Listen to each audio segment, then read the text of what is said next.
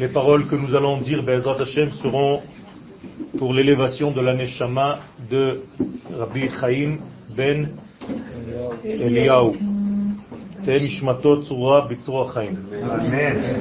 Les paroles de la Torah, les lettres, sont des espaces spirituels que la Neshama peut utiliser pour monter. Ce sont des véhicules. Ata, otiot, en araméen veut dire venir, faire venir. C'est-à-dire que les lettres font venir avec elles des énergies. Donc à chaque fois qu'on dit Ata dans la Gemara, on veut dire que quelqu'un est venu.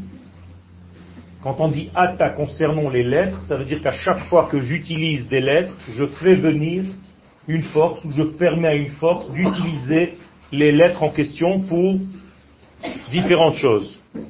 En l'occurrence ici, pour l'élévation de la Neshama, on utilise des lettres de la Torah pour permettre à la Neshama une élévation, une tranquillité chaque année.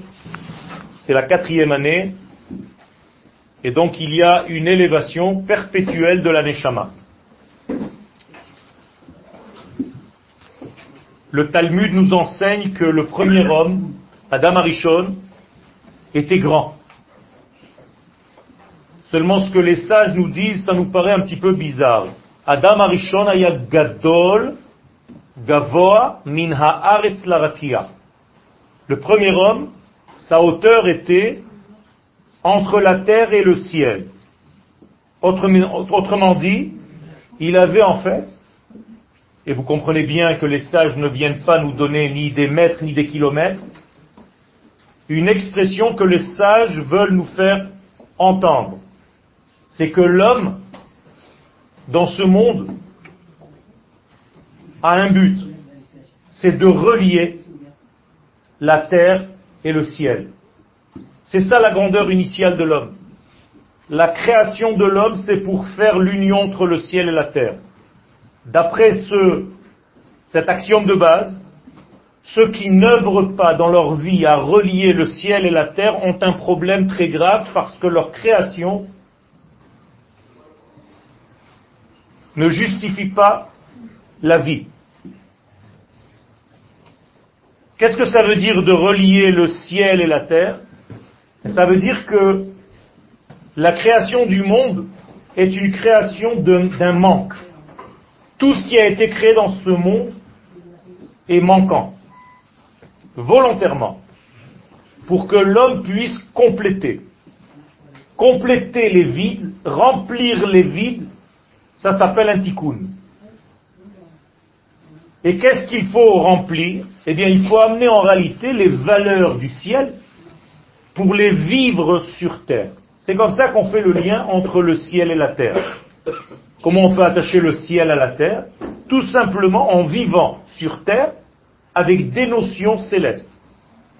Et ceux qui arrivent à comprendre ce secret vivent une véritable vie.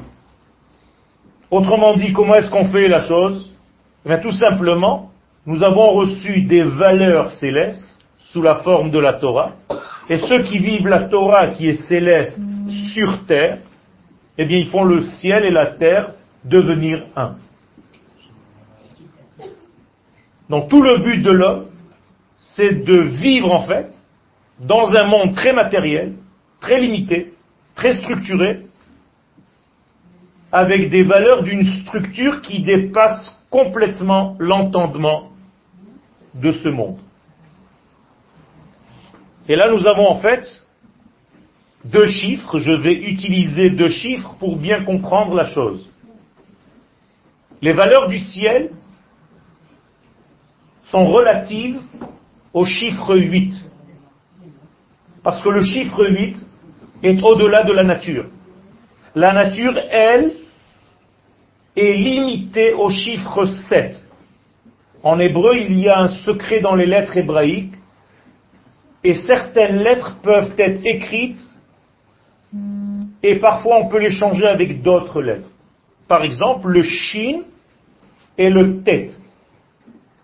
Il y a une règle grammaticale où je peux dire Sheva, qui veut dire 7, ou je peux dire Teva, qui veut dire la nature. Et c'est la même chose. Autrement dit, la nature et le chiffre 7, c'est une seule et même chose. Donc toute la nature est liée au chiffre 7. Ce qui est au-delà de la nature est donc le 8. Donc l'infini, c'est un 8. Alors comment est-ce qu'on peut comprendre cette relation entre le 8 et le 7 Bien, Le 8, c'est en fait l'infini. Donc on peut l'appeler 1. Ou 8, c'est pareil. Par rapport à 7 fois 7, c'est le 50. Parce que 7 fois 7, c'est encore la nature, c'est 49. Donc la cinquantième porte, dans les dizaines, c'est comme dans les unités, le 8. Et la nature, c'est 49 dans les dizaines, et dans les unités, c'est le 7. Et c'est pour cela que le jour de Kippour, nous disons dans la tfila,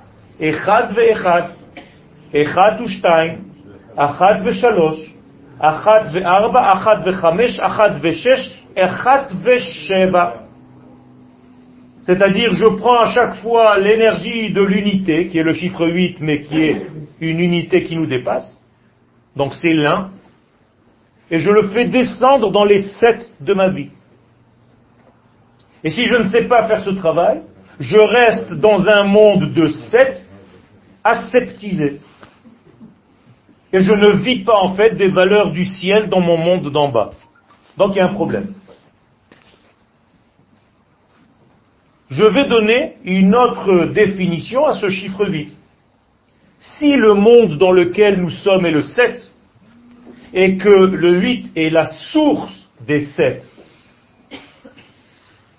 le puits des 7, eh bien je vais appeler ce puits des 7 BR Sheva. Hier dans la paracha, nous avons dit que Yaakov est sorti de Be'er Sheba. Alors ceux qui pensent qu'il est sorti d'une ville seulement, c'est sympathique, mais c'est pas ce que le sens profond de la Torah vient nous enseigner. Vous comprenez bien que la Torah ne vient pas nous raconter des histoires. Et malheureusement, ce qui reste au niveau de l'histoire de la Torah, c'est un petit niveau. En hébreu, on appelle ça Ramat Gan. Et il faut monter. Alors qu'est-ce que cela veut dire que Yaakov est sorti de Be'er Sheva? Eh Bien, puisque Be'er c'est le puits, c'est la source des sept, donc il est sorti du huit. C'est comme s'il avait quitté le huit. Donc c'est comme s'il avait quitté les éléments de l'infini. Et où est-ce qu'il va automatiquement? Dans un monde de sept. Car si tu descends du 8, inévitablement, inexorablement, tu es dans le 7. Et dans le 7, tu te perds. Et pourquoi on se perd dans le 7 sans avoir le 8 Impossible de vivre dans le 7 parce que le 7 en réalité, c'est 1, 1, 1, 1, 1, 1. C'est pas 7. Ce sont des milliards de milliards de détails. Je résume. Ceux qui vivent dans ce monde uniquement dans le 7 sans avoir un lien avec le 8 de l'infini, eh bien, vivent dans un monde de détails où ils ne savent pas le lien ni le dénominateur commun entre tous les détails de ce monde et de sa vie. Donc vous attendez les jours qui passent. Encore un jour, encore un autre jour, et encore un autre jour, et encore un autre jour. Et j'ai fait ça, et j'ai fait ça, et j'ai fait ça, et j'ai fait ça, mais il n'y a aucun lien, je ne comprends même pas ce qui se passe. Tu n'as pas un fil conducteur de ta vie. Et la Torah, chaque fois qu'elle nous dit, fais attention, quand tu fais quelque chose, n'oublie pas ce fil conducteur qui est du début jusqu'à la fin. Si au milieu de ton chemin tu perds ce pourquoi tu es venu, eh bien ta vie ne sera qu'un ensemble de détails qui passent. Dans la Kabbalah, on appelle ce monde-là de détails un monde de dispersion de l'être, l'explosion de l'être, le manque de concentration, barayot keshev verikuz, donc il y a une impossibilité de se concentrer sur quelque chose. Et malheureusement, c'est un mal du siècle. Les gens n'arrivent pas à rester plus de 10 minutes concentrés. Parce qu'il n'y a pas de lien. Et ce lien, il n'est que par le 8. Alors comment est-ce qu'on dit 8 en hébreu? Shmoné. C'est incroyable, c'est les mêmes lettres que le mot Neshama. Ça veut dire que le 8 dans notre vie, c'est notre Neshama. Et le 7, c'est notre corps. Donc nous sommes en réalité un 8 dans un 7. Voilà. Je suis un 8 dans un 7. Et le jour de la disparition de l'homme, le 8 monte et le 7 reste. Et comme le 7 n'a plus un élément qui fait le lien entre tout, eh bien tous les éléments du 7 se dispersent et se disloquent. Comment est-ce possible que mon oreille se soit levée en même temps que moi ce matin? C'est pas bizarre? Ça vous paraît logique? Chez un mort, tous les éléments sont en train de se disloquer. Pourquoi? Il n'y a plus un élément qui fait le lien. Mais c'est la même chose dans notre vie. Il y a des gens qui vivent plus ou moins intensément. Plus le 8 est dans ta vie, plus tu es un. Moins le 8 est dans ton 7, plus tu es dispersé et tu ne sais pas où tu es. Et donc tu ne sais plus faire le lien entre les choses dans ta vie. Ça s'appelle la colère. C'est pour ça que lorsque Yaakov quitte le 8, il va immédiatement dans la colère. Harana. Harana, c'est pas le nom d'une ville seulement, c'est aussi codifié, c'est-à-dire Haron, la colère. Pourquoi tu vas dans la colère? Parce que tu as quitté le 8, tu es sorti du 8. Attention, quand on sort du 8, il faut amener le 8 avec toi. Il faut l'emmener. Si tu n'emmènes pas le 8 dans ta vie du 7, tu vas dans la colère divine, c'est-à-dire dans la dispersion de l'être. Et donc ici, le point principal, c'est sortir de. Je vous donne un exemple. Maintenant, nous sommes dimanche ou lundi? Lundi. Lundi. Lundi. D'accord? Pourquoi on est lundi? Parce que dans le judaïsme, le jour commence au moment du coucher du soleil de la veille. Donc on n'est pas du tout dimanche, on est déjà lundi. Ça veut dire qu'hier soir, on était déjà dimanche. Alors pourquoi le mot Tsae Shabbat, vous ne dites pas que vous êtes déjà dimanche? Vous dites que vous êtes sorti du Shabbat. Alors que ce soir, je ne dis pas, je suis sorti du dimanche. Il n'y a pas Motsae Rishon, Motsae Sheni, Motsae Shlishi. Ça n'existe pas. Vous savez pourquoi? Parce que sortir du Shabbat, c'est là l'importance. C'est quand tu sors du Shabbat, tu peux être en danger. Donc le point à appuyer, c'est Motsae, Shabbat. Vayetse Yaakov. Donc Yaakov est sorti du 8 pour descendre. Eh bien, quand tu sors du Shabbat, c'est comme si tu sortais du 8, parce que le Shabbat, c'est la Neshama de la semaine.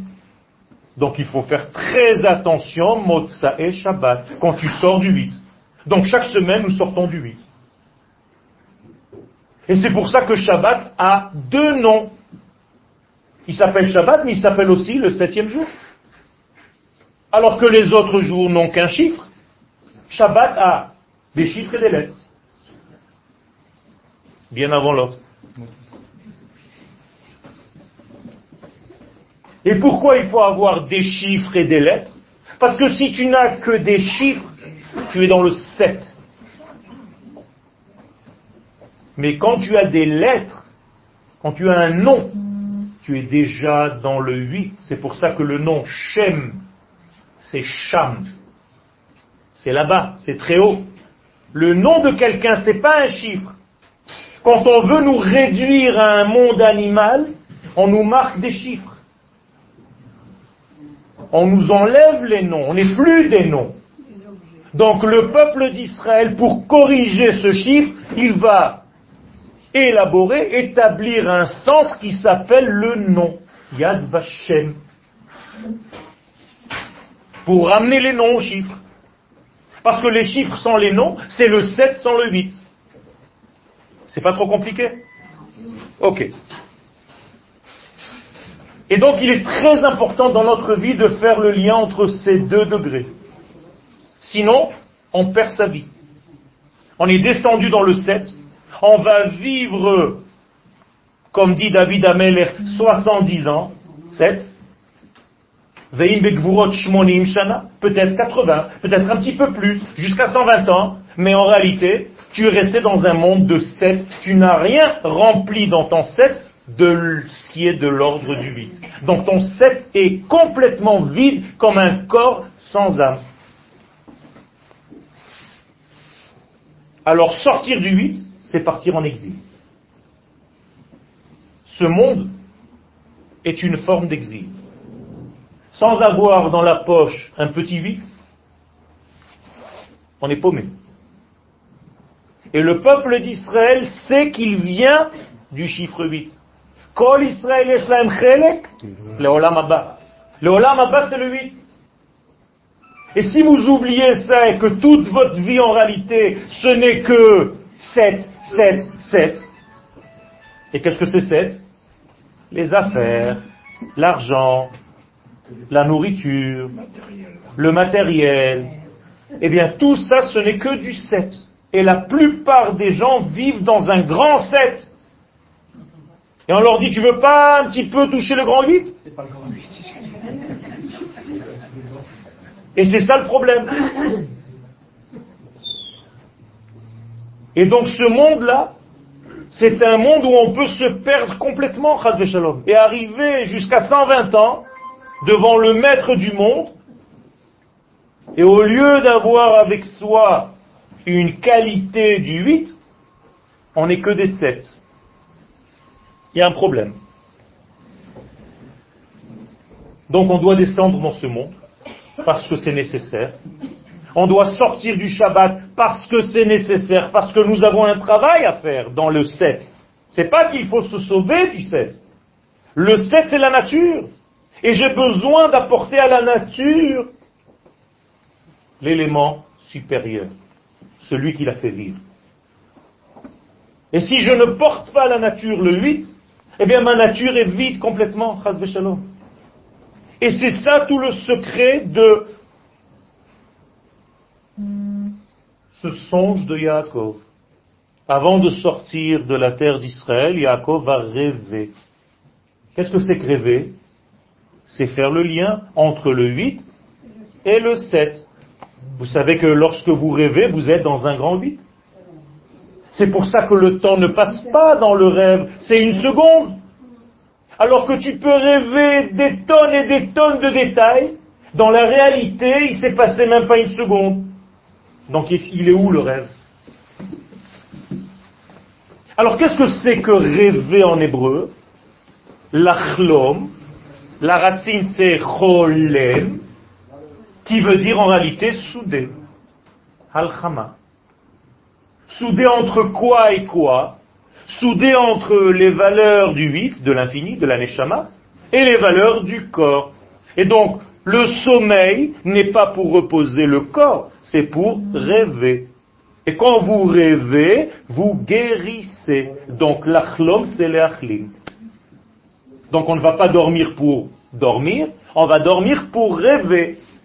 Et on a fait une expérience médicale où on a réveillé des gens à chaque fois qu'ils étaient en train de rêver. Au bout de trois jours, ils étaient comme des légumes presque mort. On a arrêté immédiatement l'expérience, ça veut dire qu'on ne dort que pour une seule chose, pour rêver. Mais qu'est-ce que ça veut dire rêver?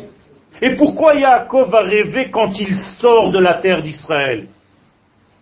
Mais je vais vous dire quelque chose. Ceux qui n'habitent pas encore ici sur cette terre, la seule chose qui puisse et qui peut les sauver, c'est qu'ils continuent de rêver. Ceux qui habitent en dehors de la terre d'Israël, qui font partie du peuple juif, la seule chose qui les tient, c'est qu'ils rêvent encore d'un jour venir ici. S'ils arrêtent de rêver, ils sont morts. Et c'est pour ça que tout le temps où nous étions en exil, nous étions toujours un peuple qui rêve. Pas seulement qui rêve en allant dormir. Est-ce que tu as des rêves dans ta vie? Est-ce que tu as des aspirations dans ta vie? Qu'est-ce que tu veux faire quand tu seras grand? Si je n'ai pas le rêve de venir vivre comme une nation sur sa terre, je suis très malade. Je ne suis que dans le 7, business. Ça veut dire que le véritable 8 du peuple d'Israël, c'est lorsqu'il revient sur sa terre. Et donc on n'a pas le droit d'arrêter de rêver. Le rêve, c'est ce qui nous sauve. Parce que c'est ce qui fait le lien entre le passé, le présent et le futur. Dans le rêve, il n'y a plus de temps. Vous pouvez rêver de personnes qui étaient depuis très longtemps. Vous pouvez rêver de personnages que vous n'avez pas encore vus. Et vous pouvez rêver du présent. Nos ennemis autour de nous n'ont pas de passé, de présent et de futur. Regardez les musulmans, par exemple. Ils n'ont pas de futur. Sont prêts à donner leurs enfants, qui est leur demain, comme des boucliers humains. Donc ils condamnent leurs propres enfants. Et les enfants, c'est l'avenir. Donc en réalité, ils savent intuitivement, ces musulmans, qu'ils n'ont pas d'avenir. Dans la chrétienté, c'est l'inverse. Qu'est-ce qu'on fait avec les morts? On les brûle. Donc il n'y a plus de passé. Dans le judaïsme, ça n'existe pas. Même la nourriture que nous mangeons, elle doit avoir des signes qui nous prouvent que nous sommes toujours dans le lien. Par exemple, les animaux que nous consommons doivent avoir le sabot pendu. Qu'est-ce que c'est le sabot? C'est ce qui te permet de marcher, donc c'est l'avenir. Mais en même temps, l'animal doit être ruminant. Qu'est-ce que c'est ruminer Le passé. Donc tu dois manger en réalité un animal qui a en lui le passé et le futur. Donc tu es quelqu'un qui sait faire le lien. Donc tu as une échelle. Et chacun de nous est lui-même une échelle. Donc Yaakov n'a pas rêvé d'une échelle. C'est sympathique pour les artistes peintres. Mais lui-même, c'est l'échelle. C'est une échelle de valeur. Et cette échelle fait le lien tout le temps entre l'esprit et la matière. Entre le transcendant et l'immanent. Alors, pour comprendre en réalité ce que c'est que le transcendant et l'immanent, je vous ai fait un petit dessin. Vous voyez, c'est le nom de l'éternel. C'est avec ce nom qui se dévoile à nous. Mais c'est bizarre parce qu'on voit celui-là, mais on dit celui-là. C'est-à-dire un enfant, il comprend pas. Au départ, tu lui dis Lisa, il te dit Yeo. Hein? Tu dis non, non, non, non, non. Dis Ado. Il dit attends, je comprends rien. Et la Gemara lui donne raison. Il dit pourquoi dans ce monde on voit un nom et on dit un autre? Il dit parce que dans ce monde, malheureusement, le transcendant et l'immanent ne sont pas encore un.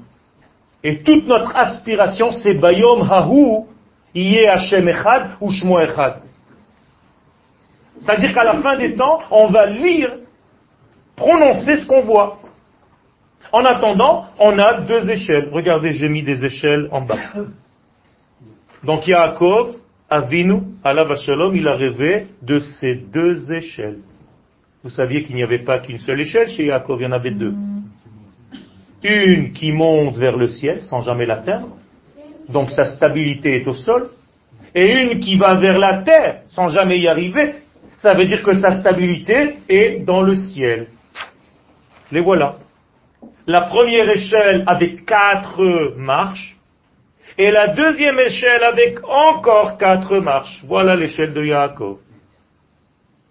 Et si on sait faire le lien, nous avons 1, 2, 3, 4, 5, 6, 7, 8, notre fameux 8.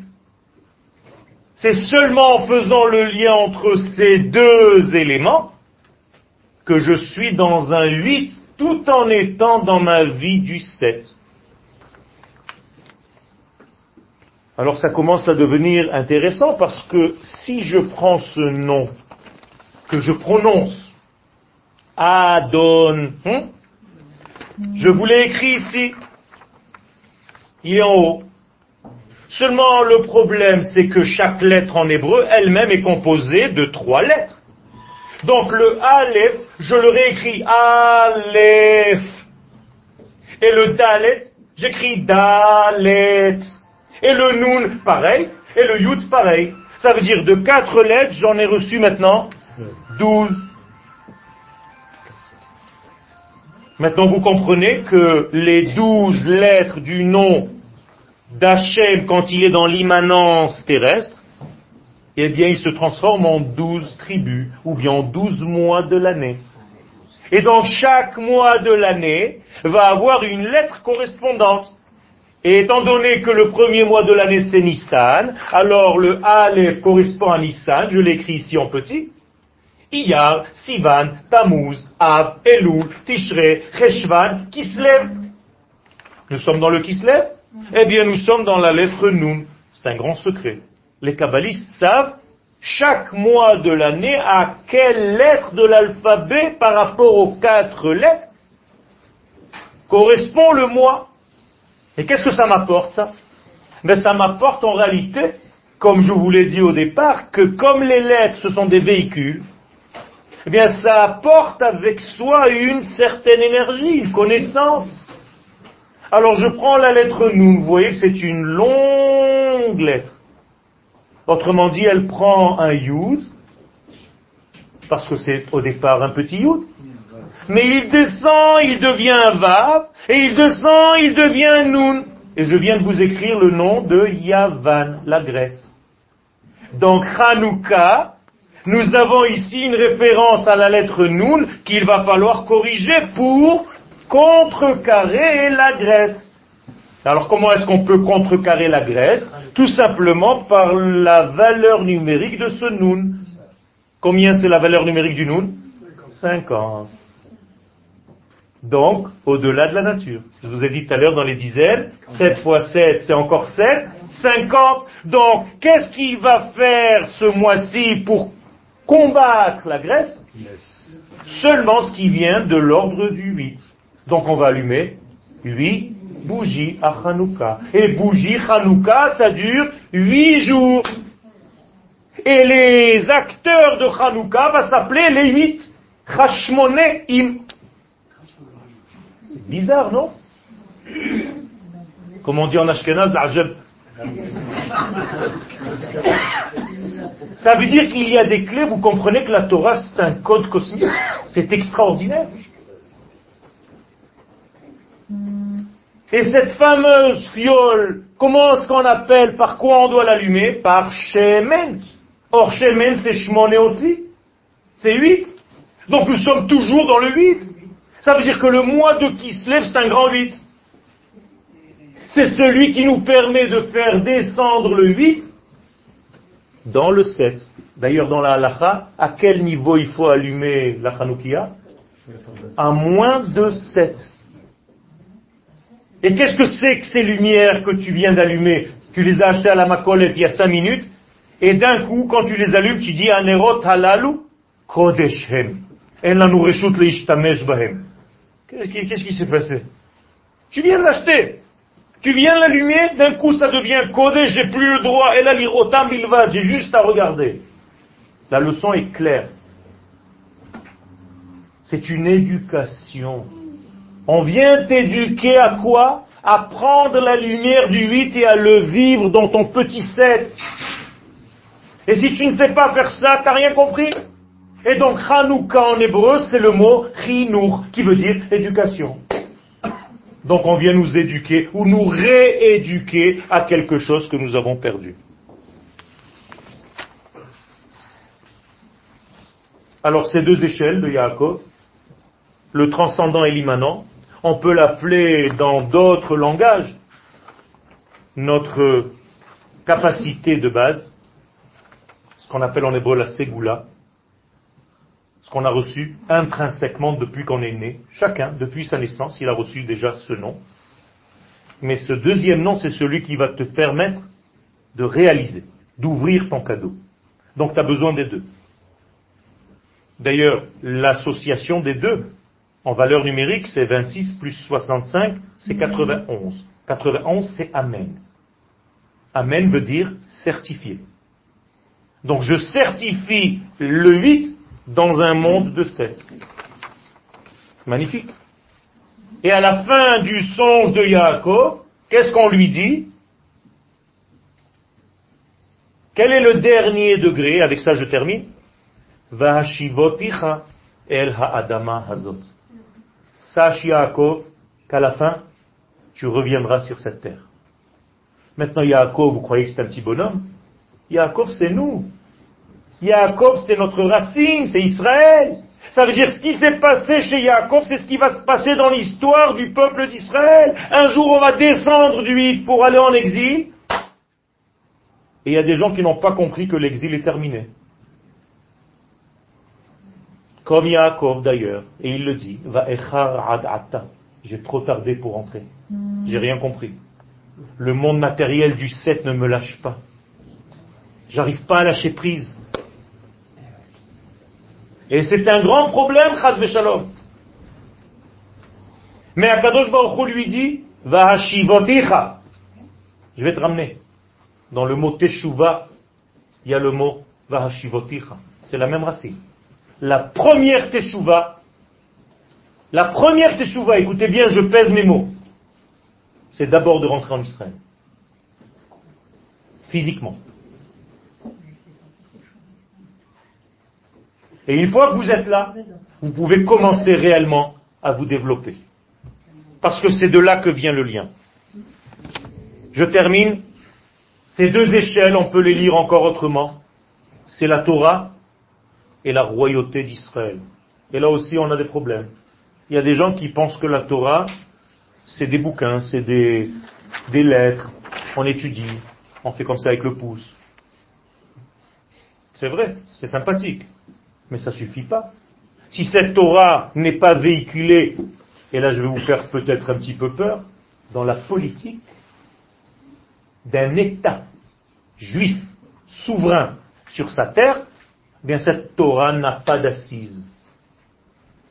Ça veut dire qu'une Torah sans politique Israël sur sa terre ne vaut rien. Elle est dans l'espace, Razve Shalom. Et c'est pas moi qui le dis, c'est la Megillah de Eicha. Qu'est-ce qu'elle dit la Megillah de Eicha qu'on lit quand Atisha le jour où on est parti en exil. Malka Vesarea Bagoim en Torah. Si tu n'as pas de prince, si tu n'as pas de gouvernement, si tu n'as pas d'identité israélienne sur ta terre avec un gouvernement et une identité, il n'y a pas de Torah. Alors peut-être que c'est ma façon d'expliquer. L'Agmara va venir, va dire non, non, non, il a raison Yoel. Torah gadol tu n'as pas d'annulation de la Torah plus forte que quoi? Que lorsque la terre d'Israël n'est pas aux mains des enfants d'Israël dans une souveraineté, c'est-à-dire dans un État. Et ces deux degrés, ça s'appelle Torah et Malchut. Et le Midrash nous dit qu'Akadosh Baruch crie les grands tzadikim de toutes les générations. Et il leur dit, tzadikei hadorot lo hmm. C'est dommage. Vous êtes des grands tzadikim, mais vous n'avez pas bien fait.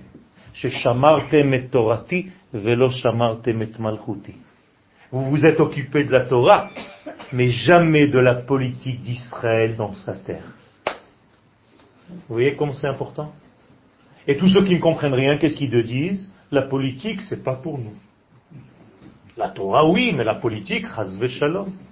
Donc si c'est chazve shalom, tu la laisses à des mains de gens qui n'ont pas d'éthique et de structure de Torah, donc c'est encore pire que ce que tu pensais. Au contraire, c'est à toi de prendre les rênes justement puisque tu as la Torah, puisque tu as le 8. Rentre avec ce 8 dans le 7 et fais une nouvelle politique qui est une politique divine sur terre. Mais si tu te sauves, qu'est-ce que tu fais? Tu vas pas voter, tu ne fais rien, tu es en dehors du système. C'est pas ça le judaïsme. Moraï Berabota et tout ça, parce que je connaissais Chaim. Et on avait un point commun. On a trouvé notre dénominateur commun. Pas, pas, pas, pas, pas très longtemps avant qu'il parte. On s'est aperçu qu'on lisait les mêmes livres. On avait un livre en commun, très secret, et tous les, deux on le lisait. C'est-à-dire on avait les mêmes références dans notre étude. Et donc ça nous a rapprochés. Et ce texte, justement, ces livres, il y en a beaucoup, un océan, justement, va toujours dans cette même direction. Et on était complètement d'accord sur les points que je viens de marquer maintenant. Donc en réalité, ce que je dis, c'est pas parce que seulement c'est moi qui suis arrivé à cette conclusion, bien entendu. Il y a des années d'études pour arriver à comprendre que la Torah, sans une vie politique et réelle, c'est du vide, c'est du virtuel. Et que le Ramban nous dit que nous avons une mitzvah de fonder un État, les Hakim Medina. Pas n'importe quoi. Seulement maintenant, on doit apporter le 8 pour le rentrer dans le 7. Et c'est ça ce que nous devons retirer et retenir de ces quelques mots qui étaient pour la mémoire de Rabbi Chaim.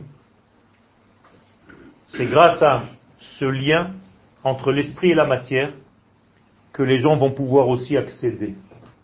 Parce que les nations du monde qui un jour reconnaîtront Israël, qui sont en train de le faire petit à petit, elles le reconnaissent d'abord par sa phase politique, et petit à petit, elles vont rentrer et pénétrer dans sa phase cachée de la Torah. Donc on nous connaît d'abord par le 7, et un jour les nations reconnaîtront aussi le 8. Bayom Ben et que de là où il est, il protège la famille, les frères, son épouse, les enfants, et Bezat Hashem, tout le cal qui est venu pour élever sa mémoire, sa neshama. Sachez que chaque fois que vous faites un travail et un effort pour quelqu'un qui est parti, cette neshama est reconnaissante parce qu'elle vit maintenant dans un monde d'absolu, de vérité. Donc elle vient et elle vous récompense à sa manière de tout ce que vous avez fait pour elle. Todaraba, que la famille Bezat Hashem soit en bonne santé et Bezat Hashem une longue vie pour euh, les parents. Amen.